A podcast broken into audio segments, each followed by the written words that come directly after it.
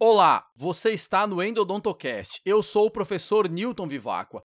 E esse é o episódio bônus de número 6, com a terceira parte da nossa live gravada no Instagram, com o professor Vinícius Guimarães e com a minha esposa, a professora Flávia Vivacqua. Se você ainda não ouviu as duas primeiras partes, volte e ouça os episódios bônus 4 e 5 antes de ouvir esse. Segue a gravação da terceira parte. Gente, Galera, Newton, eu pulei. Tá 85 mil agora, Newton. 86 mil pessoas na live. Newton, uma coisa bacana que esqueci, pulei aqui, porque eu botei no, no, perguntar aqui na live. E eu, junto com você, é lógico que eu não podia deixar de falar do oscilatório, cara. Que é uma evolução também da neutia. Eu prefiro que quem começou essa história do oscilatório comece a falar, né? Eu acho justo. Newton, Cara. muito obrigado por ter me apresentado o oscilatório, tá? É, foi minha pesquisa, não vou falar minha pesquisa aí, com certeza, mas eu acho que o oscilatório é, uma, é, o, é, o, é o que tem de melhor, na verdade, principalmente que é, um, que é barato, né, Newton? Para se ter, e tem referência científica para isso. Vinícius, o interessante do oscilatório é a Marília Mendonça, ela faz endodontia lá. ela não faz endodontia e o show dela não vai ser legal. Vai ficar aqui na. É. É, o oscilatório foi uma coisa interessante, porque quando eu comprei o oscilatório, eu não tinha motor elétrico. Eu comprei ele com a intenção de usá-lo para a função original dele, que é substituir a mão na instrumentação com limas manuais. E aí eu comecei a estudar, a trabalhar um pouco isso e percebi que não era uma coisa muito adequada, porque ele era muito rápido, as limas eram muito duras e geravam algum tipo de problema, desvio, é, entupimento, enfim. Aí comecei a ver que não era muito legal. E deixei ele encostado lá. Aí quando eu fui fazer minha tese de doutorado, que eu comecei a fazer bem antes de entrar no doutorado, porque eu já sabia o que eu queria, então eu comecei a fazer o trabalho antes, eu precisava instrumentar 500 molares, cara, é, para minha tese. E eu tinha que fazer patência dos 500 molares. Aí eu fiz de alguns e comecei a ter tendinite, não conseguia mais fazer as patências dos molares é, que eu precisava fazer. E eu tinha o oscilatório e falei, bom, é dente extraído mesmo, eu vou usar o oscilatório para fazer as patentes aqui com limas manuais, 10, 15. Na época não existia nem C-Pilot, para você ter noção, era lima K normal, de uma marca X aí. Então eu peguei o oscilatório e comecei a fazer patências com as limas manuais desses dentro da minha tese, sem, sem ter nada na literatura sobre isso. É, e comecei a ver que o negócio funcionava, que as limas saíam no forame, que não tinha desfio, que não fraturava a lima. Cara, e foi um absurdo eu ver aquilo. Então comecei a trabalhar com isso, e enfim, depois desenvolvemos a sua tese, muito tempo depois, há, muitos anos eu trabalho com oscilatório no consultório e há muitos anos eu ensino o oscilatório é, nos cursos. Então posso dizer que talvez acho que o oscilatório tenha nascido para fazer patentes, tenha nascido porque eu nunca tinha visto na literatura nada. E, e, detalhe, ainda não tem nada na literatura sobre isso. O teu trabalho, a tua tese, foi a primeira tese sobre isso. Não existe nada na literatura publicada ainda. Então, a tese do Vinícius é sobre patência com oscilatório. Hashtag publica aí, Vinícius. Hashtag, Vamos publicar. Foram feitas patências com oscilatório. Aproveitar essa quarentena aqui, né, Flavinha? É, escreve o trabalho aí que vai ser a primeira. Tá? Então, o oscilatório, ele é barato. O triângulo custa ali perto de mil reais, né? Mas é muito mais barato que o motor elétrico. E você tem limas que você, você vai usar as limas que você já tem.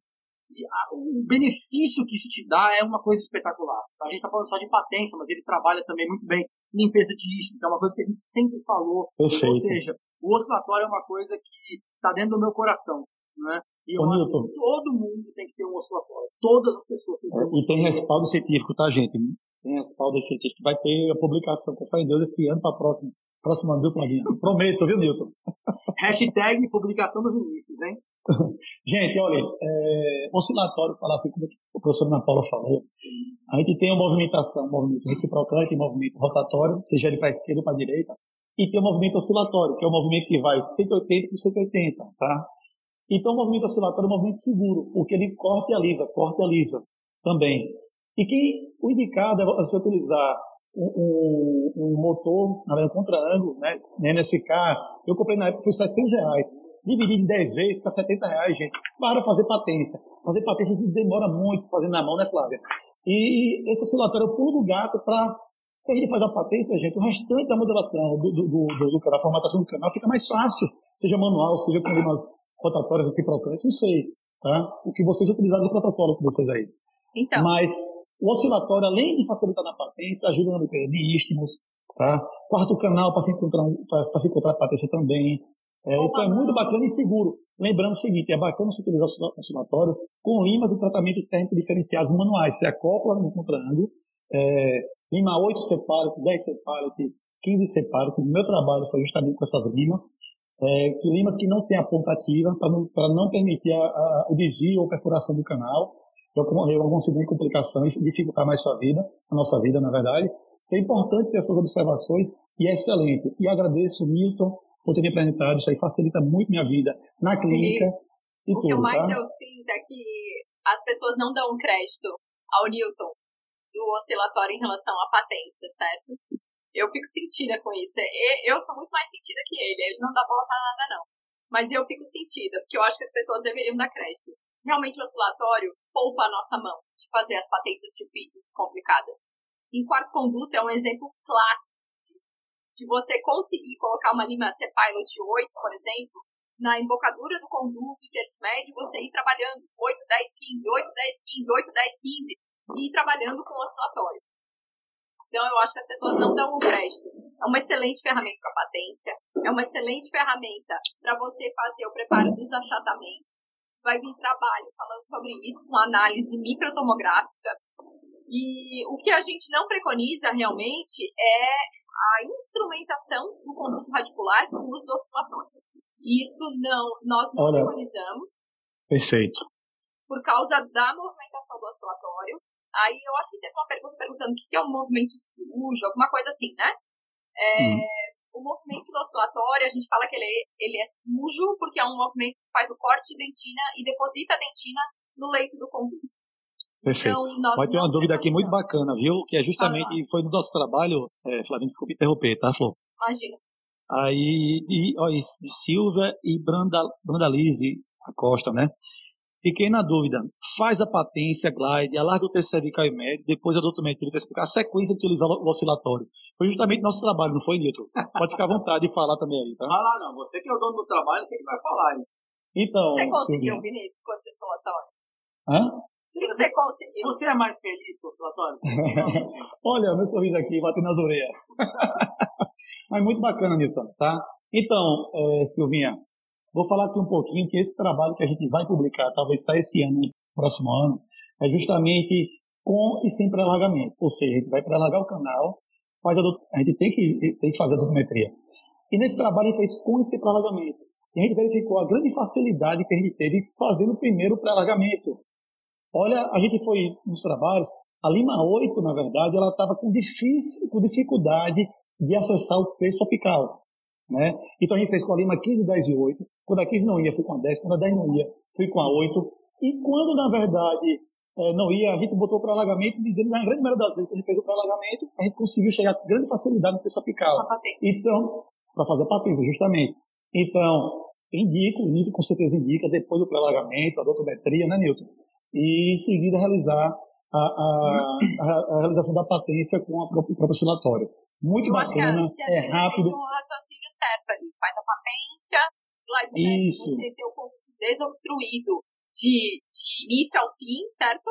Da embocadura Perfeito. até o forame, então você tem que ter patência.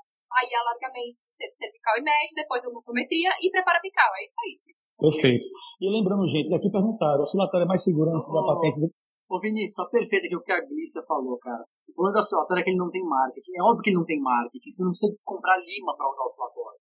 Você compra um contra-ângulo uma vez, ele dura o resto da sua vida praticamente, e você vai trabalhar com limas manuais. Perfeito. É por isso que ele é bom, é barato, todo mundo pode usar. A curva de aprendizado é. Quem trabalha em plano de saúde, quem trabalha em, em, especialidade odontológica.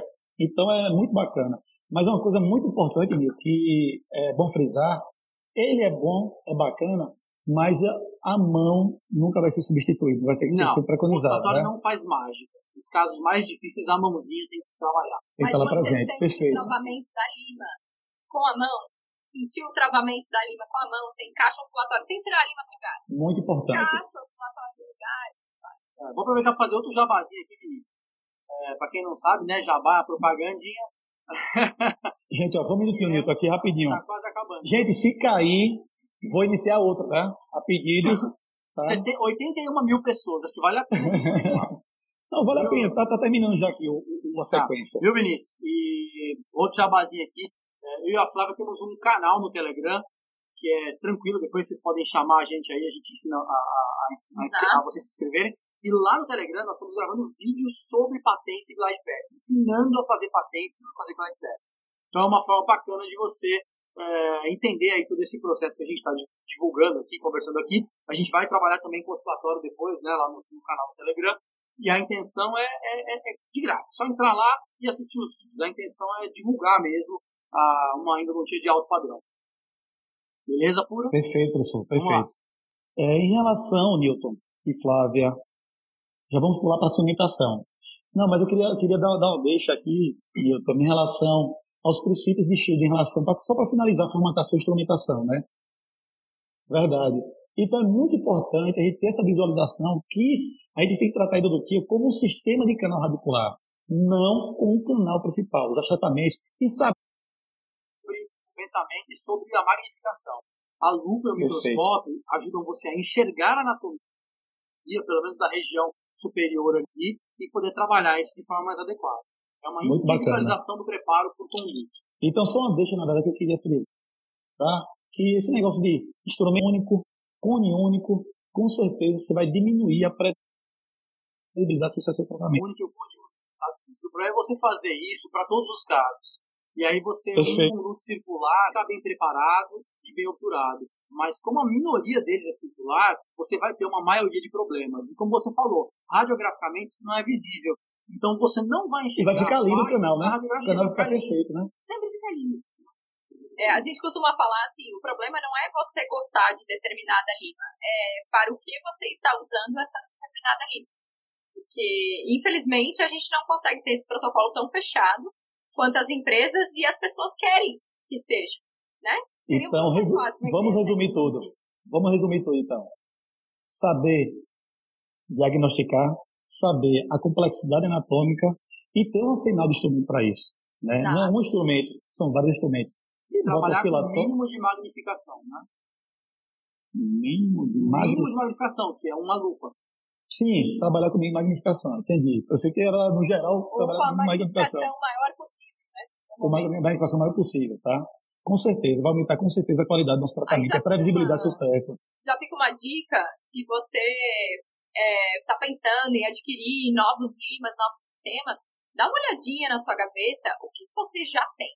E aí Perfeito. procure comprar limas que intercalem o que você não tem. Porque as sequências prontas não dão para você o número de limas que você talvez tenha que ter para contemplar toda a anatomia do conjunto. Então dê uma olhadinha ah, não estou disponibilizando uma grana muito bacana agora. Compre limas manuais, mas intercalem aquelas mecanizadas que você tem. Para você realmente conseguir fazer a ampliação apical, ou a ampliação foraminal, ou a dilatação apical, independente do seu limite de, de trabalho, aqui, do comprimento de trabalho, e você consiga limpar da melhor maneira possível. Então, tenha um arsenal de limas para você realmente conseguir abraçar toda a anatomia. Com certeza, entender um pouco também, Flávia, uma coisa muito bacana que perguntaram até, um pouco de metalurgia, né? A gente muitas vezes requer uma lima, um MUAR, uma WAR, ou então uma lima de, de, de, de uma lima CM, né? uhum. né? Ou seja, naquele momento a gente quer uma lima que tenha um pouquinho de flexibilidade, outra lima que quer um pouquinho de, de, de, que seja diminuída, na verdade, a força de, torção, fratura por torção por ela. Então depende da anatomia. Temos que selecionar nosso instrumento, selecionar nossa metalurgia e entender um pouco disso. Não fique refém de presa. Não podemos ficar refém de presa. Ô, Vinícius, eu vou falar uma frase bem rapidinho, que é o seguinte. Qual é a melhor? Anotem aí. Fizeram a pergunta, viu? Fizeram a pergunta. Pergunte para eles, professor é Vinícius, qual é a melhor, qual a lima que ele, que ele me indique para todos os casos. A melhor lima é aquela que, um, você pode comprar, dois, você sabe usar, e três, encaixa na sua anatomia daquele conduto, não é daquele dente. O dente tem anatomias diferentes em cada conduto. Então, que você pode comprar, que você sabe usar e que encaixa naquele momento, naquele caso. Eu vou dizer para você, ó, não é nem só no conduto, não. É no terço do conduto que você está trabalhando. Porque Perfeito. são coisas diferentes. Essa é a melhor Perfeito. E se a gente pensar aqui na hibridização, não é hibridizar só a cinemática livre, é hibridizar aos terços. Híbridos, empresas também, né? Total, Até empresas total. também, principalmente, né? Então, gente, então, ó, diagnosticar, saber a anatomia interna, saber o DNA da sua lima, saber se ela é rotatória, reciprocante, gira para esquerda, gira para direita, saber como utilizá-la e saber se ela é adequada para aquele tipo de tratamento que você. Você vê que o negócio não é dar uma receita de bolo, é um negócio um pouco mais complexo que realmente tem que fazer cursos para a gente entender um pouquinho isso aí, né? Daí a grande vantagem do que de se aprofundar e trabalhar com excelência. Com certeza a previsibilidade de sucesso do nosso tratamento vai ser muito maior. Eu com certeza, Nilton, a previsibilidade do meu tratamento tem mais, tem mais sucesso hoje do que quando eu comecei, quando nós começamos. E a tendência é a procura da excelência muito, é, é, é todo dia a procura da excelência. Ou amanhã, de hoje, por aí vai. Flávia trabalhando, Flávia comprou um microscópio, que é uma excelência. Nilton já, já vai comprar um tomógrafo só para a clínica, é do Dr. Vivaco, já é na clínica. Esse é você. de você. É meu sonho, é meu sonho. Mas se dividir em boleto e puder pagar, eu compro. Você sabe disso. Você sabe disso, né? E compra mesmo, sem, sem problema nenhum. Gente, eu dou um abraço aqui ao professor Rodrigo Vivan, que está aqui. Ah, seu orientador é Rodrigo Vivan. Tudo bom, chefia? Muito bacana o professor Rodrigo Vivan estar tá aqui. Fique à vontade, tá, professor? De dar uma. uma você assistir sua live no SBN, velho. Muito linda a live, muito bacana, falando de desinfecção também. Tá? Gente, vamos continuar aqui um pouquinho. Nilton, a gente tá, tem que falar do seguinte. Doutora Messia, que trabalha comigo no céu, ela me fez essa pergunta na primeira live que eu fiz com o professor Diego. É, fez, ela disse que ficou com raiva de mim e não fez no, na minha caixinha, fez na sua caixinha. Quando você mandou para mim suas perguntas para eu fazer, elaborar um plano aqui de, de pensamento, eu fiquei, nessa você fez a pergunta na caixinha do professor Nilton, não fez pergunta a mim por quê? Aí ela, não, porque você não me responde, a gente responder essa pergunta dela, tá? Então, Nilton, a pergunta dela é o seguinte, é, em relação aos cimentos biocerâmicos e sua viabilidade na clínica. É caro o cimento biocerâmico para o odontista que trabalha com preços mais, mais em conta. É, tem mais sucesso se você utilizar cimento biocerâmico em relação, por exemplo, ao endofil, que é um cimento bem mais aquém de preço, com certeza. Tá? O que, é que vocês acham sobre isso aí? O que, é que vocês têm em relação a essa viabilidade clínica? E ao que tem realmente em falar um pouquinho sobre cimentos biocerâmicos. Primeiro eu vou agradecer o Ricardo, o Zago, que também foi a melhor live que ele já viu nos tempos de Covid. Obrigado aí. Oi, Ricardo, bacana. Também. Ricardo. Pode fazer um post, colocar lá no seu Instagram, a gente vai curtir e repostar. Ô, Vinícius, isso aí é um negócio, amigão. isso aí é um assunto complicado, cara, que é o seguinte. Rapaz, você já reparou um minutinho? Sabia que a endodontia não é assim tão fácil como a pessoa fala? Nito tem 30. É fácil, Nito, Nito tem 60 anos de endodontia, 30 anos que ensina, mais ou menos, né? E ele, toda a pergunta que eu dirijo para ele, ó, isso é um assunto Mas complicado, é né, Flávia? Complicado. É, é complicado. Você vê que a endodontia, na verdade, é uma área que está, de 20 anos para cá, está crescendo muito. Publicações é quase quatro vezes, dez vezes mais. O professor Rodrigo Ivan está aqui, Flávia, Milton, eu posso falar muito isso aí. Mas ainda é uma área que tem muito a se explorar. E ainda, tudo que a gente está falando aqui é complicado, mas é verdade, tem muita coisa a ser pesquisada, a, se trabalhar com excelência, aumentar a probabilidade de sucesso para se achar o padrão ouro aí, na verdade, né, Flavinha? Né? As pessoas querem simplificar endodontia, mas ela está ficando cada vez mais complicada, porque a gente está entendendo ela melhor. E quanto mais você entende, mais complicada ela fica. Ah, isso é, é, é, é óbvio. Vou falar do, do biocerâmico aqui rapidinho. Então, assim, o cimento biocerâmico vai substituir o cimento convencional? Vai, no dia que ele custar a mesma coisa. É o primeiro ponto que a gente tem que definir, tá certo? É, bacana, não adianta você falar que ah, é a melhor coisa do mundo, ah, eu só uso isso. Quem que só usa isso? Quem só usa isso? Eu não uso só isso. A Flávia não usa só isso. Você não usa só isso. Né? Você vai comprar um cimento de. Vou chutar valores aqui de 500, 600 reais para usar diariamente, ou comumente. Para quê? Né? Qual é o benefício que ele te dá? Ele é muito melhor que o outro, num caso convencional. Então, eu trabalho com biocerâmico há mais ou menos uns dois anos e meio para três anos, tá certo? Sim, é do. Mas a gente trabalha com material biocerâmico há muito tempo. Obturação, é. Perfeito. Eu trabalho com biocerâmico para obturação entre dois anos e meio e três anos. É, com biocerâmico para reparação, que é o MTA, e já tem muito mais tempo, né? Então eu vejo o seguinte, primeiro, eles são muito caros, certo? Então não tem sentido você gastar. Para uso contínuo, é 10, né? E, gente, é muito mais caro. Muito mais caro. A quantidade que vem, a quantidade que custa, é muito mais caro. É coisa de 10, 20, 30 vezes mais caro. Façam a conta que vocês vão ver por número de usos, tá certo? Então não tem sentido, não adianta você falar que é a melhor coisa do mundo, porque o teu aluno não vai comprar, o dentista do plano de saúde não vai comprar, os nossos alunos não vão comprar. Então vamos ser realistas. Quando que o do cerâmico vai, para a obturação, vai é, substituir os outros? Nunca. Porque ele nunca vai custar o preço dos outros. É, esse é o primeiro ponto, tá? para que, que serve um biocerâmico? Para quando os outros não têm uma efetividade adequada. Então, eu gosto muito de pensar no seguinte: está muito no começo do cerâmico, ainda tem muita coisa para ser publicada, pesquisada, estudada, mas basicamente é o seguinte: o cimento do cerâmico tem uma característica fantástica.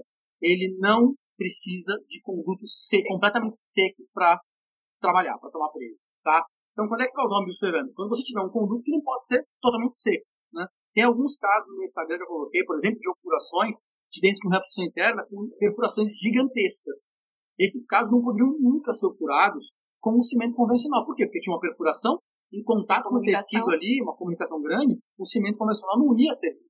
Né? Nenhum tipo. Então o biocerâmico fez o seu serviço ali. Tá? Então existem alguns pontos onde o biocerâmico vai ser melhor do que o convencional, porque o convencional não serve, porque ele não é adequado, é fora da indicação, e aí você trabalha com o biocerâmico. Enquanto isso, se for um caso convencional, acho pouco provável você necessitar de um biocerâmico.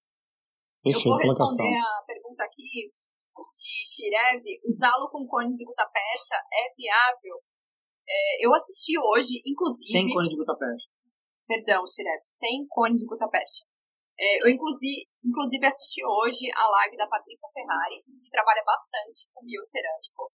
E ela deixou bem clara essa questão do cone de gutapercha, que ela diz que além do cone de gutapercha ser um carreador, ele facilita depois o seu repreparo, ou seja, nos casos de reinstrumentação, de reintervenção, muito importante, você né? precisa do cone de gutapercha para ser o seu guia.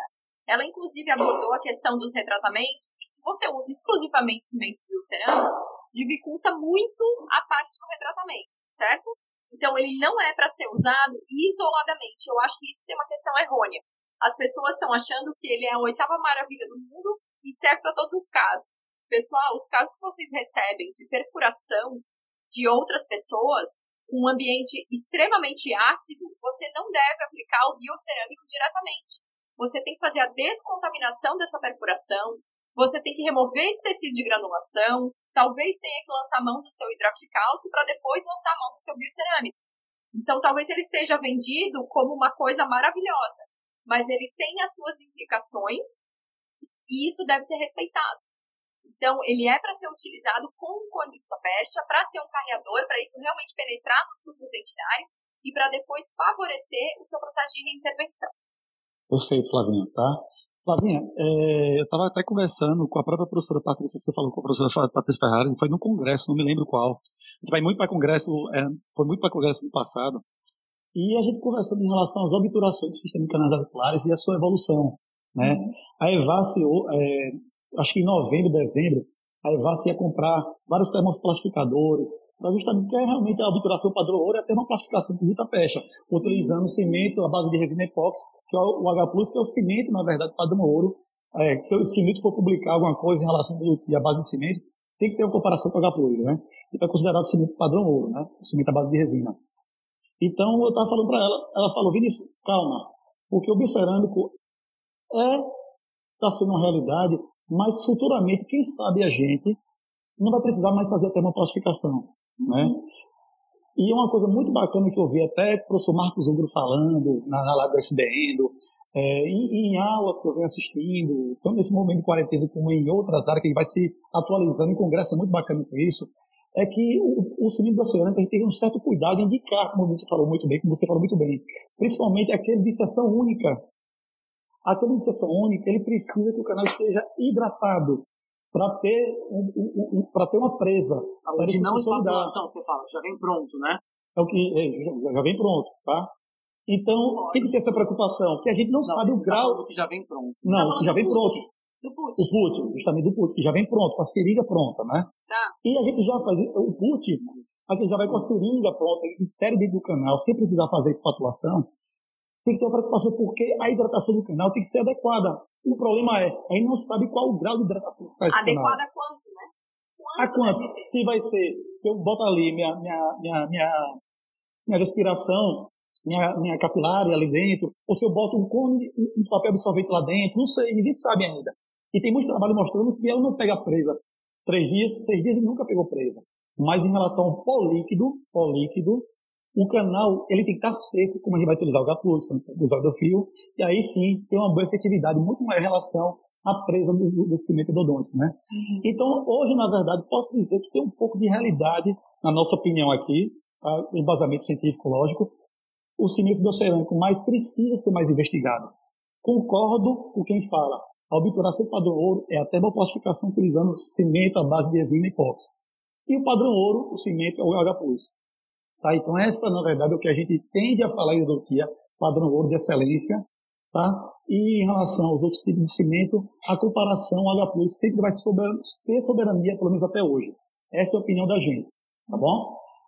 Dá um alô aqui pro. Tem mais alguma coisa a acrescentar? Sim, grande William, um abraço, viu? Show de bola. Sempre está presente em nossa, nossas lives aqui também. Mais alguma coisa a acrescentar em relação ao cimento do cerâmico? Não, acho que é isso aí. Vamos, vamos adiante. É. é uma realidade para o clínico ainda? Não, né, Milton? né? Para quem trabalha. Pelo custo, acho que. Pelo custo, né? É isso, pelo mas. É futuramente, você né? conseguir comprar um biocerâmico é, para um momento específico, para um caso específico, vale a pena, né? Comprar um, algum que seja um pouco mais viável em termos financeiros, acho que vale, vale a pena. Perfeito. É, o que é importante a gente falar, que a, a gente está falando aqui em termos de custo, talvez não seja viável o tempo inteiro para todo mundo, certo? Mas é um sim, excelente material. Ele tem sim suas propriedades bioativas, certo? E a, e a tendência, na minha opinião, a tendência, a bioatividade dele é a tendência da endodontia futuramente, tá? Total. É o presente, com certeza vai ser uma nova forma de obturação, né, Milton, né, Flávia? Uhum. Com certeza, né? Vamos lá, vamos seguir aqui. Posso finalizar esse tema? Pode. Ah, Xambinho, rapaz, meu grande amigo aí de São Paulo. Tá aí Newton. Souza Silva, mas é chaminho. Newton, em relação, Flávia. Diga aí. Técnica de obturação, a gente já falou aqui, técnica de obturação, não sei padrão ouro. Mas fala um pouquinho das técnicas de obturação que vocês preconizam, como é que vocês lidam com isso. Flávia, na graduação, como é que é que você lidar com isso? Que é outra vivência. Newton, na pós-graduação também, né? Bom, vamos lá. É, basicamente, na pós-graduação, também clinicamente, a gente trabalha com uma técnica que é chamada de compressão vertical hidráulica de cone acessório. Perfeito. Certo? Perfeito. Que, se a gente for parar para pensar, Vinícius, as pessoas querem achar sempre uma, é, é, uma receita para resolver a vida dela. Então, eu vou dizer para vocês uma coisa: não existe, tá certo, Não existem receitas. Tanto é que gente, só me dá uma observação aqui, desculpe interromper. É, gente, a gente não está querendo aqui, na verdade, descomplicar a endodontia. A gente está querendo, na verdade, mostrar a realidade que é, a complexidade que é a endodontia. Então, a, a, busca da excelência é, é o céu é limite, na verdade. Não é isso, Newton? É. e a gente trabalha, tanto é que a gente chama ela de compressão vertical hidráulica modificada, né? Porque nós fizemos, é, isso começou com o professor Francisco, né? E depois nós fizemos algumas outras modificações. Então, a gente trabalha em cima da técnica do De Deus, certo? com uma série do De Deus, Quintiliano Diniz De Deus, né, já falecido, com uma série de modificações que o Francisco colocou, algumas coisas é, também misturando um pouco a técnica de Schilder, que ele publicou lá em 74, 70 não, 69, sei lá, não me lembro agora. É, então, pegando uma mistura de técnicas, nós chegamos numa técnica onde você pode utilizar apenas um cone justo no conduto ou mais de um cone, se for o caso de um conduto achatado. Né? E aí, então, você vai trabalhar com é, o corte e a condensação. O que é o importante disso? Nós trabalhamos com termocompactador, termocondensador, com aparelhos. Mas os alunos não têm aparelhos, então eles trabalham com o, o condensador normal de Schilder e os termo, é, os condutores de calor aquecidos na, na lamparina, normalmente no, no maçarico, que é mais seguro. E aí você trabalha com cortes e o mais importante da técnica é trabalhar cortes múltiplos. Então você corta na embocadura e depois você vai cortando mais para baixo, removendo o terço cervical e, se for necessário, removendo o terço médio. É, a obturação tem sido ensinada de uma forma muito simplificada, onde você corta a embocadura e condensa. Isso não é a forma adequada de se obturar, porque a guta percha, você mesmo disse agora há pouco, ela precisa ser plastificada e condensada. E o condensador aquecido, ou o condutor de calor aquecido, ele só derrete 3 milímetros de gutta-percha cientificamente comprovados à frente do lugar que você cortou. Então, como é que você vai comprimir uma gutta-percha plastificada se você não plastificou a gutta-percha? Tá? Se, você fez um Perfeito. se você fez um corte cervical. Então, a gente ensina muito isso aos alunos. E com o tempo, Vinícius, o aluno vai ter recurso para poder comprar um aparelho e ajudar nesse processo. Mas não é necessário um aparelho para começar.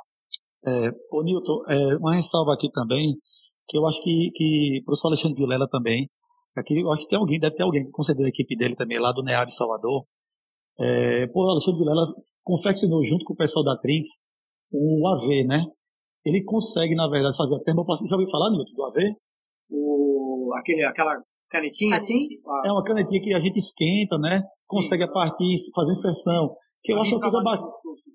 Que é uma coisa bacana isso aí, Nilton, para até fazer uma, uma, uma, uma obturação padrão ouro e ter uma termoflatificação para quem não puder tá. comprar uma pistola, para quem não puder comprar. Só que aí é diferente. É, você, o que eu falei antes continua tendo que ser feito ainda. O corte e a condensação com um condensador adequado continua ainda sendo a primeira fase. A segunda fase é o preenchimento daquela região que ficou cortada, ficou vazia, Perfeito. cortou e condensou. Aí você pode usar essa, ele chama de porta-guta, o drink chama de porta-guta, né? Sim, sim. É, que é como se fosse um microsil genérico, né? Para quem não sabe o que é microsil, dá um Google aí que vocês vão ver o que é microsil.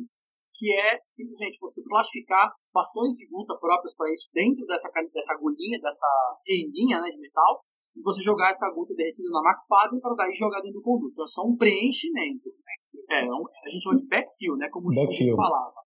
É, não, é, não é a obturação, é um backfill. É um preenchimento da região que você cortou na fase anterior. Perfeito, Nil. Perfeita colocação. Obrigado. Mas, gente, a endodontia evoluiu muito em relação a essa, essa, essa obturação. Está evoluindo muito em relação desde os materiais de cimento, mas a guta pecha, ela ainda é centenária. Né? Fez, eu acho, em 2017, 100 anos, foi 2017, se não me engano, e até hoje é bem aplicado por sua capacidade termoplástica de se expandir, de preencher mais de forma tridimensionalmente, é, é um o canal radicular, né? é um êmbolo, né? Então, verifique que a endodontia ainda utiliza materiais que são centenários, né? E está evoluindo bastante. Então, alguma coisa a acrescentar em relação à parte de obturação, técnica, cimentos, em relação à evolução da endodontia?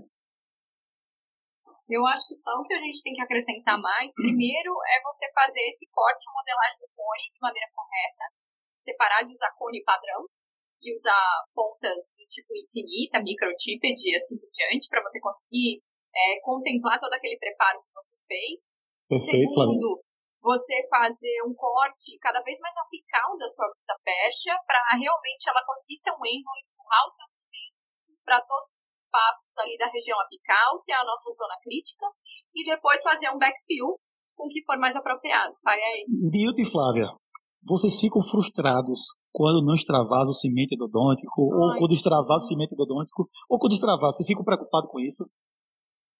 Fico frustrado quando não extravasa, porque daí eu não, não sei extravasa. se não extravasou. Mas, professor, ficou... você tá maluco? Vai extravasar o cimento?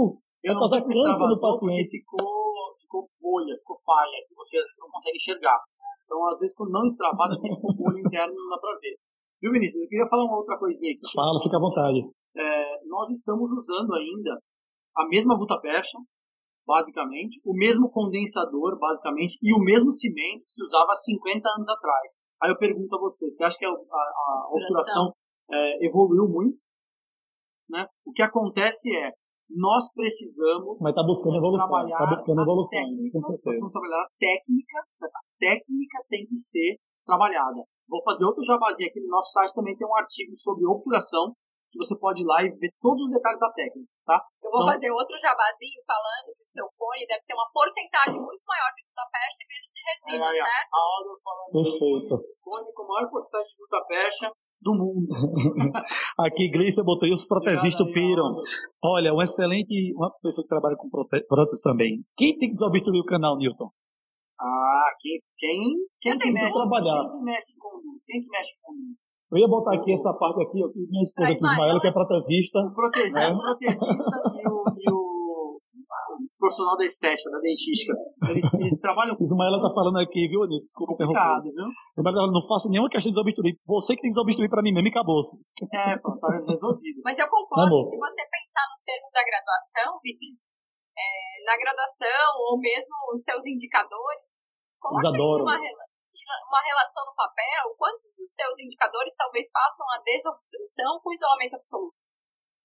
quantos têm uma preocupação, quantos têm a preocupação de fazer a desobstrução e modelagem do conduto com isolamento? Então, eu acho que isso é uma coisa que compete a nós, endodontistas, começarmos a modificar, porque a culpa vem pra gente. Perfeito. Então, tá na hora da gente começar a se manifestar, ou então realmente pegar o que é nosso, e o leito do conduto, e... quem opera é o endodontista, e pronto, tá acabado. Concordo plenamente. Quem trabalha com endodontia, trabalha dentro do canal. Né? E tem que deixar aquilo ali já viabilizado para que vai fazer a moldagem. Concordo plenamente. Parabéns aí. Muito massa. Tá? Newton e Flávia, olha a pergunta, pergunta vieram de, veio de vocês aí, viu? Foi minha não também. Como lidar em casos de trinca? Vou fazer aqui mais duas perguntas. Eita, na verdade. frase clássica, minha frase clássica. É complicado. Ô, ô Newton, é, vou fazer mais duas perguntas. Vou pedir, vou pedir na verdade, porque senão vai ficar muito extensa a nossa live. Eu vou pedir que você, depois, que, que depois dessas duas perguntas, a gente finalize aqui vocês passem aí uma, finalizem com alguma coisa de, de com chave de ouro em relação à situação atual, em relação à ideologia atual. Vou falar também para finalizar. E depois você vai me ensinar aqui, tá apesar da minha segunda live aqui, eu não sei gravar isso aqui, não. O pessoal tá pedindo para que isso aqui seja gravado também, tá? É no final, quando der o, o encerrar, vai, vai, vai falar aí, ó. Você quer salvar? Isso aqui, você salva. Pronto, beleza. Sim, Newton. Então, como lidar? Newton e Flávio, na verdade. Bom, como lidar quem tem casos de trinca? As outras já foram perdidas. já foram, então. Mas eu tô, eu tô gravando tudo aqui, o áudio. No podcast, né? Vai, vai colocar no podcast. Perfeito. Hein, Flávio Newton? Vamos lá. É, Trincas. Em relação a trincas, certo? É, se as pessoas forem acessar aí no PubMed, tem muita coisa falando em relação à síndrome do dente trincado ou do dente gretado, certo? Clássico. É, quando isso vai inviabilizar o seu tratamento endodôntico. Isso vai ser inviabilizado quando essa trinca se estender para a região de câmara pulpar e interior do conduto radicular. Se essa trinca estiver restrita à porção coronal do conduto, ela não inviabiliza o seu tratamento endodôntico.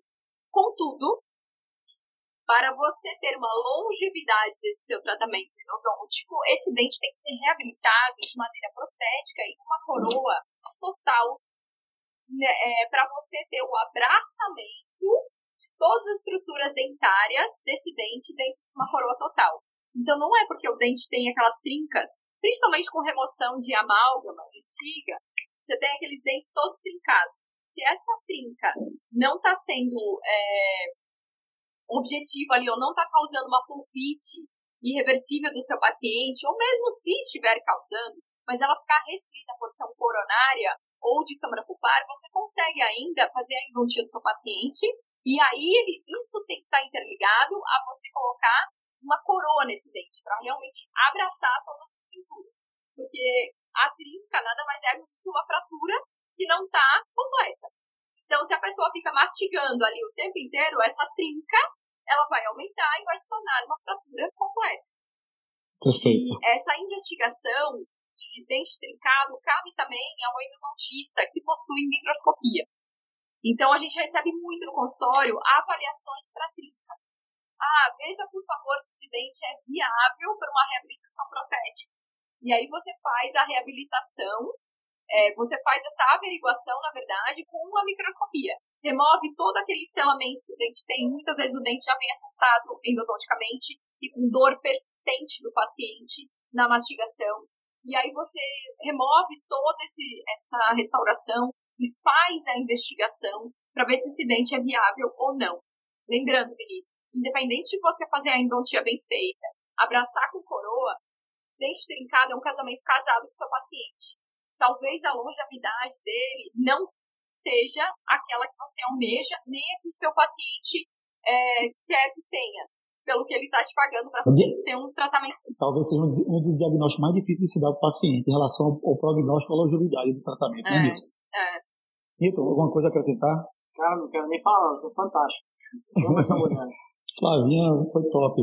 Flávio, bacana, foi um caso que eu recebi semana passada. Eu estou atendendo urgência, né? Urgência, a gente tem que estar lá na linha de frente e temos que tomar medidas preventivas em relação à segurança. O paciente não vai parar de sentir dor de dente em relação à Covid, não pode parar. Então, eu recebi uma urgência semana passada que radiograficamente muitas vezes a trinca, quando tem paciente sente dor e tem um acesso a não só a parte do esmalte, a dentina a polpa, no raio-x tem lá aquela reabsorçãozinha, né, do osso também naquela região. Quando eu fiz... isso, Vinícius, é muito feliz. Quando tem uma perda óssea associada com uma dor com percussão vertical, aí Perfeito. você tem um diagnóstico muito feliz. Muito mais superficial, né? Quando não se, não se tem isso, né, Flávia? É verdade. Exato. E muitas vezes a gente tem que abrir mão, né, Nilton, de uma cirurgia exploratória e abrir mão também de uma magnificação da visão, para a gente possa ter um resultado mais preciso e o paciente confiar mais no seu resultado também, né? Aí eu vou, vou falar uma coisa para você, é bacana a gente tirar uma foto disso aí e mostrar para o paciente. Que o paciente ganha essa documentação. Exatamente. Aquela, aquele negócio, quando a gente mata, mata a cobra e mostra o pau. O paciente fica mais confiante do seu prognóstico. Você falou você uma coisa bacana. Você falou uma coisa bacana, Flávia. É isso. Você falou uma coisa bacana, Flávia, que é, é, é de grande valia. A gente recebe um monte de consultório para somente dar esse diagnóstico. diagnóstico. Olha, infelizmente, seu dente é extração e colocação de implante. Infelizmente, seu dente tem uma longevidade pouco comprometida, né? Isso é muito importante falar em dentes que em casa. Muito bacana, e você professora. tem que atender a expectativa do paciente. Ele quer te pagar, mas talvez ele queira uma, um tratamento ali que por 10, 15 anos não é o que você pode oferecer frente a um dente dele que pode estar completamente trincado. Isso. Então, tem como fazer? Tem. Se a sua trinca, você visualizando com microscopia, não adentra o leito dos condutos radiculares, se o paciente, na sua instrumentação e entre uma sessão e outra, tem essa dor de percussão vertical diminuída, se a perda óssea não é substancial e se realmente o paciente aceita depois fazer uma coroa. Perfeito. Perfeito, Flavinho. Tá? Vinícius, a gente trabalha muito com uh, a, a Skycam, né, que é uma câmera uh, intraoral, e ela ajuda muito nesse processo. Então, quem não tem microscópio, quem não tem alguma forma de, de fazer a, a, a fotografia no microscópio, pode comprar uma câmera litoral de algum tipo aí que seja interessante. A gente gosta muito da nossa e essa imagem ela é muito importante para essa conversação com o paciente. Então a imagem já sai na televisão, a gente já mostra para o paciente é, qual é o estado do dente dele e essa imagem vai para o indicador para que esse indicador veja o estado do dente e aí seja decidido junto. Eu tive um caso agora há pouco tempo atrás que eu não quis salvar o caso, tinha uma trinca muito grande, né, era um dente praticamente sem nada de coroa, e eu disse para o paciente que eu não estava é, confortável em salvar o dente, e a protesista é, me, insistiu, me, insistiu com o paciente, comigo, para a gente salvar o dente. Nós salvamos o dente, fizemos a endodontia, fizemos o pino é, de fibra de vidro, entreguei para ela pronto o dente para ela fazer a prótese. Então, assim, é, isso tem que ser decidido entre todos, paciente, você e o indicador. Perfeito, Newton. Muito bacana. Nilton, para finalizar é, é, essa, é, com essa pergunta, né? Eu acho que essa pergunta todo mundo estava esperando, porque a gente está com quase 68 mil pessoas, né, Nilton? 69 Nos visualizando, né? 69 mil. Depois da terceira live, hein? essa live, terceira live. O áudio dessa live vai ficar gravado para o resto da história do planeta Terra lá no Motocast, hein? Nilton, vamos adicionar só essa pergunta. É, Olha, vamos... Tá famoso. Obrigado. Nilton, vou, vou acrescentar essa pergunta, que um aluno bastante dedicado eu vou falar em andelima fraturada, que é o pessoal que realmente está tá procurando também, mas em relação ao tratamento de dentes com reabsorção interna, prognóstico, é, instrumentação, obturação, qual é a vivência clínica de vocês, o que é que vocês recomendam para os seus alunos, o que é que vocês fazem na clínica de vocês, tá? Diga aí, Flavinha, Milton, fique à vontade. É, em relação a essa parte de reabsorção, eu acho que é bem importante a gente focar no diagnóstico. Não é toda a reabsorção que a endodontia vai ser responsabilizada e responsável, certo? Então, é bem importante você identificar por que, que essa reabsorção começou. Talvez a reabsorção interna seja a única, que, única, único caso que a gente tenha que dizer, faça a endodontia, que esse processo vai ser normalizado. Mas se essa reabsorção interna ela já for comunicante, requer uma série de outros passos mais delicados, além de magnificação, cimentos biocerâmicos, técnicas apuradas e muita destreza para você fazer, porque não é fácil. A reabsorção externa e suas várias facetas, seja ela cervical, substitutiva e assim por diante, você tem que descobrir o porquê da reabsorção. Caso contrário, a sua endodontia será em vão e você Perfeito, será frustrado e o seu paciente será mais frustrado ainda porque ele lhe pagou por um tratamento. E tem várias causas, né, Flavinha? De, de da fator até. As principais causas. Idiopáticas também, né? Totalmente. Está abordando na pergunta a reabsorção interna e externa ao mesmo tempo? É, viabilidade. Tá. Foi. Foi. As duas, vamos falar logo das duas para não ter problema depois dizer que não respondeu a pergunta. Eu acho que o grande problema da reabsorção é todo mundo, assim, primeiro ficar apavorado, olhar uma radiografia e ficar apavorado. Nossa, está acontecendo isso, tem que fazer a endo. Você não tem que fazer a endo se a sua reabsorção é advinda de um tratamento ortodôntico mal sucedido. Você não tem que fazer a, a endodontia se veio de um trauma e o seu dente não está daí, avançado. Daí a importância, né, Flávio, de ter acessibilidade também nesses casos, né? Tratamento ortodôntico, né? Exato. O seu diagnóstico aí tem que ser extremamente preciso e você tem que pegar uma janela muito específica do diagnóstico. Então, talvez você avaliando o seu paciente no primeiro momento, você não feche o diagnóstico. Talvez você tenha que avaliar ele num segundo momento posterior, daqui duas semanas, um mês e assim por diante, para conseguir fechar o seu diagnóstico. Então, nem toda reabsorção, gente, é tratada endodonticamente. Se o seu dente possui é, sensibilidade pulpar normal, se você consegue no teste frio ele responder, se ele responde no teste elétrico, isso é uma grande coisa que o teste elétrico é bastante importante, que ele te dá essa, ele não te dá o quanto a polpa está viável ou inflamada, mas ele te dá se essa polpa está viva ou não, certo? Se você tem remanescente pulpar vivo e o paciente está assintomático e está acontecendo uma reabsorção, se você fizer a endodontia desse paciente, não vai mudar nada na reabsorção. Perfeito, Valinha. Muito bacana. Nada. Então tem alguma coisa a, a, a, a complementar? Mas eu vou, eu vou bater ainda nessa tecla do diagnóstico, porque tem um ponto que é o seguinte: a primeira coisa que você tem que decidir, definir, é se a reabsorção é interna ou se é externa. Tá? Os tratamentos são diferentes, tá bom? É, aí você vai me dizer, como é que você define se a reabsorção interna ou externa? Você vai falar radiografia. Eu vou dizer, não, não é a radiografia, porque eu já peguei vários casos radiograficamente que eram similares a uma coisa e era outra. Então é muito confuso isso. Existe eh, na literatura uma definição de como visualizar uma radiografia para saber se é interna ou se é externa, mas isso não é 100% preciso. Existem casos que parecem uma coisa e são outra coisa. Aí eu lhe pergunto, então, como é que você vai ter certeza que a absorção é interna ou externa? Se a radiografia não vai. Eu vou te dar. Queria que você falasse alguma coisa, mas tem duas formas. Vai lá, diga aí. Uma delas. É uma pergunta, professor. É. Vale nota. Rapaz, doutor, uma bacana, uma coisa bacana, pessoalmente, a gente vê também a, a, a saúde periodontal desse paciente, né? Eu acho muito bacana, até, principalmente também a gente realizar, é, é, solicitar, se tiver nesse caso também, solicitação de automografia. Eu verificar se tem alguma comunicação externa também.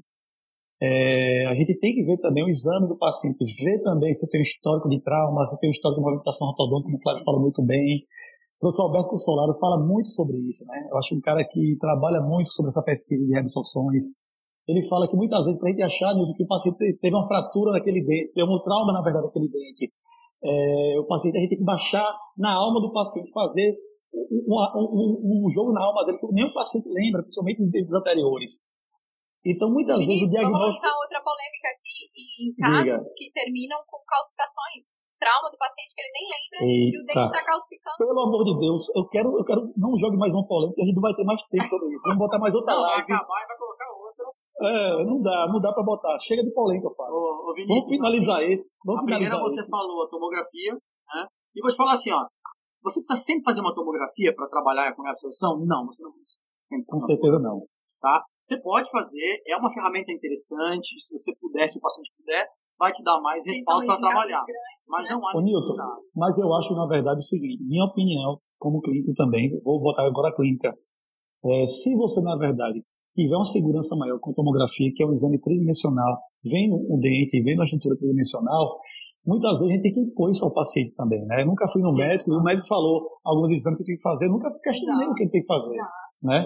Eu acho que a tomografia muitas vezes é importante sim nesses casos de reabsorção, minha opinião, em relação a né, até a classificação que a Flávia falou para fazer um tratamento como GPS, na verdade. Até mesmo você muito bem falou também rachis perapicais. Deixar para as palavras marcadas. É, até como Flávia você falou, como é que eu vou avaliar um dente tridimensional no raio bidimensional? Talvez tenha comunicação externa e o exame bidimensional não está ali falando. Então a tomografia é muito importante assim, nesses casos, minha opinião, tá? Mas quero que você complemente sim, sua sim, opinião também é muito é importante. Muito importante mas não é obrigatório de você fazer em todos os casos. Com se certeza. Fazer, se você puder fazer, se você puder fazer, melhor, ótimo. Se você não puder fazer, dependendo do caso, talvez não seja obrigatório necessário. Então, se a reabsorção for interna, por exemplo, você consegue ver com microscópio, tá? Tem vários casos de reabsorção interna, perfurante, inclusive, você conseguia ver a reabsorção pelo microscópio. E aí não faz, não tem muita necessidade da tomografia ser feita, porque não vai te. Ah, como eu falei de novo, vai, vai te dar informação melhorada, mais precisa, vai. Mas não é uma coisa que vai mudar muito o processo de trabalho que você vai ter ali. Né? Então você vai ter praticamente a interna, que limpar aquela região toda, remover aquele. Newton, pergunta que não quer calar. Como é que você vai limpar? Diga aí pra mim. Ah, então isso aí é um negócio interessante. é, eu tenho trabalhado com algumas coisas, aí tem que ter um arsenal, certo? Então, Olha a diferença da lima única. Lima única vai funcionar nesse caso também, Flávio? Uma lima única para cada fase do tratamento. É. Diga aí você. Basicamente, limas de preparo expandido, tá certo? Aquelas limas que são assim, ó, não vou ficar falando nome aqui, ó, que são assim, né? E que rodam assim, fazendo assim, helicóptero. Então, limas de preparo expandido, tá? E eu trabalho muito com escovinhas intraconduto para limpar essa região. Isso é muito legal. Eu até a MK, a MK tem uma que é bacana. Agora que eu até dobrei. SKG também uma que a gente é, utiliza bastante é aqui. Agora sim, a escovinha usada no motor elétrico 300 RPM, bem devagar. E ela dá uma. Você pode dobrar um pouquinho ela. ela é aquela mesma, Nilton, que você que, que a gente utiliza para limpar o conduto para a reabilitação para fixa? mesma escovinha. Então você trabalha com limas primeiro normais para trabalhar o, o, meio do conduto, depois limas de preparo expandido, tá certo? Aí depois para trabalhar a escovinha, meio pré-curvadinha, ela vai dar essa limpada também, é muito legal. Perfeito. Agora tem que estar tá enxergando direito, senão não dá. E aí muito ultrassom, muita agitação, para poder trabalhar isso. Se tiver perfurado, isso. provavelmente vai precisar de um cilindro cerâmico ou algo do tipo. Muita magnificação, muita paciência, muito tecido de granulação extravasado e assim. Milton, a gente quando trabalha em curso, a gente vive vários casos, né, Milton? A gente sai dali um paciente com coluna fraturada, tira a linha fraturada, vai pegar um quarto canal, pegar um canal calcificado, aí vai pegar um tratamento de reabsorção interna também, que é uma das complicações que a gente tem que abordar. Tem uma, uma complexidade. Aqui a gente tem um protocolo, na verdade, de utilizar principalmente a XPN do Finish, que ela tem um diâmetro de até 6 milímetros ali, e não precisa usar em todos os casos no XP no Finish. Ontem o Glauco falou que ela limpa bastante, o Glauco falou muito bem na live dele de ontem, mas eu, guardo, eu compro essa lima só para esses casos que aparecem na minha clínica para trabalhar, tentar tocar essas paredes. Agora eu vou fazer uma pergunta também para você. E a gente está com ultrassom, como você falou muito bem, Easy Clean, é, e outras formas também. Mas é óbvio, né? A Odos Clean também, né? Tem, eu quero que depois você fale também essa novidade. Tem uma novidade da Odos também com vocês. Flávia, a obturação nesses casos é uma obturação mais complexa também, né? É. Você já falou, a gente já falou de sementes biocerâmicos, nesses casos também, né? Exato. Talvez seja uma opção legal você utilizar sementes biocerâmicos. E aqui vou aproveitar, inclusive, a aula da professora Patrícia, que ela falou da relação, né, de você utilizar esses biocecilers ou utilizar o BioC Repair nessas, nesses preparos de reabsorção, principalmente interna, né? E aí, o que ela colocou, que eu achei bastante interessante, seria mais fácil, talvez, você usar o bioceciler. É o mais fácil. Injeta ali e pronto.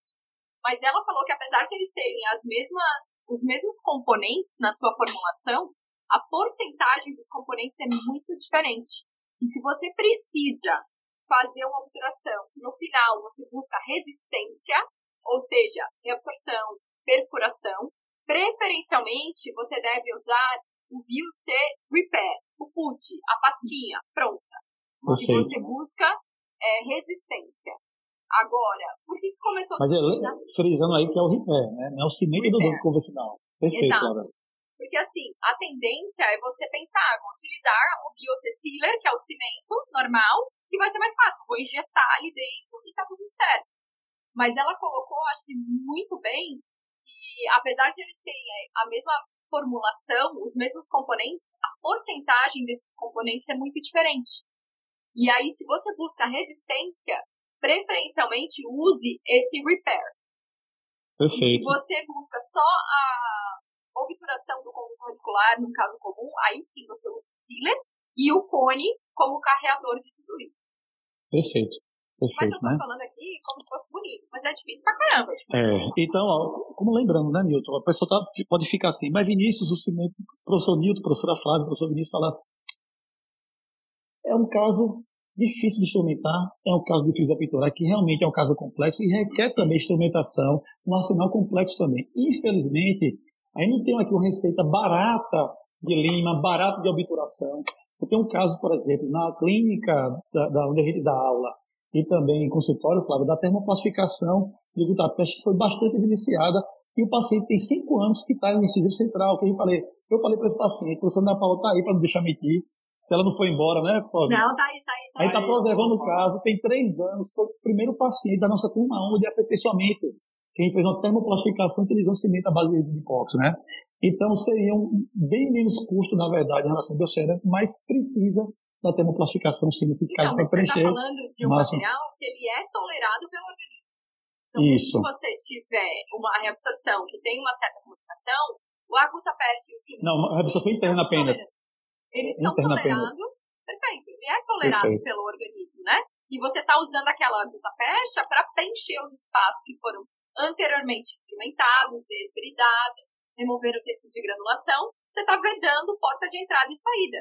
Paulinho já falou aqui sim, viu? Aqui. Massa, Flavinha. Paulinho já botou sim aqui para dizer que eu estou mentindo, tá vendo, gente? É verdade, é verdade. Ó, o doutor Gustavo Almeida está aqui, viu, gente? Um abraço, amigo.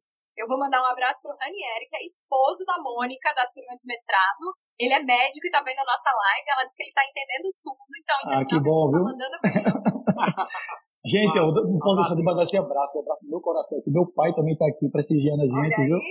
Olha aí, rapaz, que beleza, bacana demais. Vamos lá, para finalizar, Nilton, uma pergunta. também, grande camarada. Uma pergunta para finalizar. Milton, diga. Fratura de lima. É fácil? Como é que é faz? Como As é que faz? contando nos corredores e falam assim, professor, como é que eu faço para tirar uma lima do dente? É, a pergunta é, eu queria aprender a retirar uma lima fraturada. Joga essa bomba para vocês aí, ó.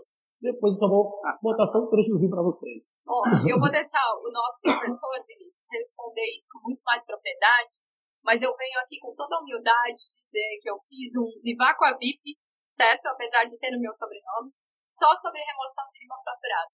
É... é... Você acha? E aí, Vinícius, ó, projeto Vivaco a VIP, então, assim. Dá um desconto. Eu, eu, sou, eu tenho o privilégio de ser esposa de uma pessoa que realmente tem uma taxa bastante grande de remoção de lima fraturada. Mas eu vou te dizer, eu me arrepio e eu me aventuro, certo? Mas eu fiz um curso exclusivamente para isso. Eu acho que talvez seja uma das coisas mais importantes, né, Flávia? Que a gente tenha na Endontia. Então, com toda humildade, a pessoa que mandou a mensagem, ah, eu quero aprender a remover. Eu também quero aprender a remover em todos os casos. Não, eu acho que é um constante aprendizado. Perfeito, Flavinha. É, como a gente fala, né? Aqui a gente tem, na verdade, um, vou até falar um pouquinho, fazer, fazer que vocês. Tá apaixonada. É, uma absorção, é, não para de beijar. Respeita a nossa live, Nilton. Cadê a sua live senhora? de casa, pai. Cadê a sua senhora? Se eu mostrar aqui, ó, ela tá aqui do meu lado, se eu mostrar ela aqui, se eu mostrar ela, ela, ela não vai. Ela vai ficar com raiva se eu mostrar aqui, ó. Não, amor? Vai ficar? Posso botar aqui? Não? Obrigada, Tá vendo? Nilton, aí tem uma preocupação aqui no curso de especialização da gente também, que é módulos em relação à educação avançada, ou seja, é, módulos que a gente ensina a utilização, o, os, os passo a passo da microscopia e principalmente na resolução, retirar um pino de fibra de vidro, retirar a lima fraturada, é, ensinar também a tratamento de perfurações.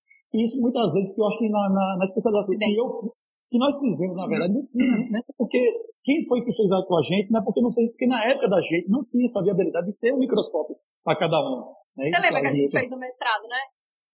Lá Isso, em lá em Campinas, lá no mestrado, a gente teve esse módulo somente disso. Então, Newton, é, a gente também tem cursos aqui na Odontologia Avançada, é, cada aluno com microscópio também, 12 alunos, a gente fez ano passado com, com instrumentação com reciprocante rotatórios utilizando magnificação da visão. Esse ano estava num projeto para ser em outubro para setembro, somente retirada de lima fraturada. Os próprios alunos, a maioria deles compraram o microscópio, inclusive, na turma passada. Olha que bacana, Milton. Que a gente vem incentivando a, a, a endodontia de excelência. E a microscopia também faz parte da endodontia de excelência também, né? E retirar a lima fraturada, Milton, fale da técnica que eu posso, eu vou falar também da que a gente faz. Só, só uma coisa leve para a gente finalizar essa live. Tá e Maria Mendonça já está reclamando aqui. Vai dar tempo, mas é o seguinte. Remoção de lima fraturada talvez tenha sido a coisa mais difícil que eu aprendi em toda a minha vida como endodontista. Porque, primeiro, é, uma coisa é remover a lima, a outra coisa é ultrapassar a lima. Certo? Não são a mesma coisa. Não estou dizendo que o resultado final não vai ser o mesmo que vai depender do caso. Perfeito. Estamos falando de remoção de lima, ou seja, é retirar um fragmento fraturado de dentro de um conduto. Tá? Isso é extremamente difícil, principalmente agora que nós temos uma quantidade muito grande de pessoas utilizando limas mecanizadas. Tá? Então, quando uma lima mecanizada de conicidade média alta, né? ou seja, 5, 6, fratura no terço apical, é quase impossível remover esta lima sem prejuízos para o dente. Tá certo? O que é prejuízo? Desgaste excessivo. Tá? A Flávia brincou aqui de, de, de chance de tirar uma fraturada. Eu treinei isso a minha vida inteira tá? e continuo treinando e meto as caras para tirar todo tipo de coisa que tem dentro de dente. Eu não tenho mais medo disso, apesar de eu saber que em alguns casos eu vou é, fragilizar até um pouco. problema, vou fragilizar. É. Eu já cheguei a perfurar a dente, há uns dois anos atrás eu perfurei um dente. Com certeza. Tirei a lima, depois acabei perfurando o dente. O ano passado eu perfurei um dente, removendo uma lima, a lima saiu. Era uma... Nilton, você fratura a lima, Nilton? Flávio, você fratura a lima? Fraturo, mas não muito. Eu tenho, eu tenho alterado muito meus protocolos há alguns anos e eu, eu praticamente não fraturo mais lima. Resumindo, só, se vocês estão fraturando lima em casa, o importante é você ser conivente com o seu paciente, falar né? Só quem cai de bicicleta é quem anda de bicicleta, né? Você vê que eu fraturo Lima, a professora Flávia fratura Lima, o professor Nito fratura Lima. Nito tem 60 anos de endodontia já, fratura Lima também. Então, gente, o importante de se fraturar é ser conivente com o paciente e tentar remover essa lima. Se não souber remover essa lima, pelo menos mande passar para a pessoa. Mande pro Vinícius, mande pra Não, mas, mas é importante fazer isso aí, né? Basicamente. Mas deixa eu só te fazer um parênteses. É, talvez a nossa taxa aqui de fratura seja muito menor. E isso esteja cada vez mais diminuindo. Por quê? Eu não sei se você usou o Vinícius Protaper. Ave Maria. Ah, fratura 1, fratura 2, fratura X infinita. Né? Era infinito. Eu, na verdade, Flávio, eu vou falar para você. Eu, na minha época de comecei, era Protaper e a linha Pro Design que mudou totalmente da, da, da, da Easy. Flávio, eu pensei desistir porque eu fraturava demais. Mas Newton eu fraturava demais. Eu parei da mecanização por cinco anos. Ah, sim. É, até 2005, 2001 até 2005 eu não usei mecanização. Eu já usava na graduação mecanização. É, eu hum. usei na especialização, aí parei de usar. Passei cinco anos sem usar porque eu não aguentava mais faturar. Eu fraturei duas limas até hoje. E eu lembro delas, assim, cada momento. Fraturou pouco, professora, viu? Fraturou duas muito limas. pouco aí. Duas limas. Mas por quê? Nilson, você tem médico que você fraturou já, Nilton? Ah, um bocadinho de número de limas? Sim, já fraturou? Umas 15 limas, eu acho. É, eu fraturei duas a três limas, agora eu lembrei de mais Entre uma. Entre 10 e 15. Lembrei de uma TF numa curvatura de molar superior nesse exato momento que ficou lá.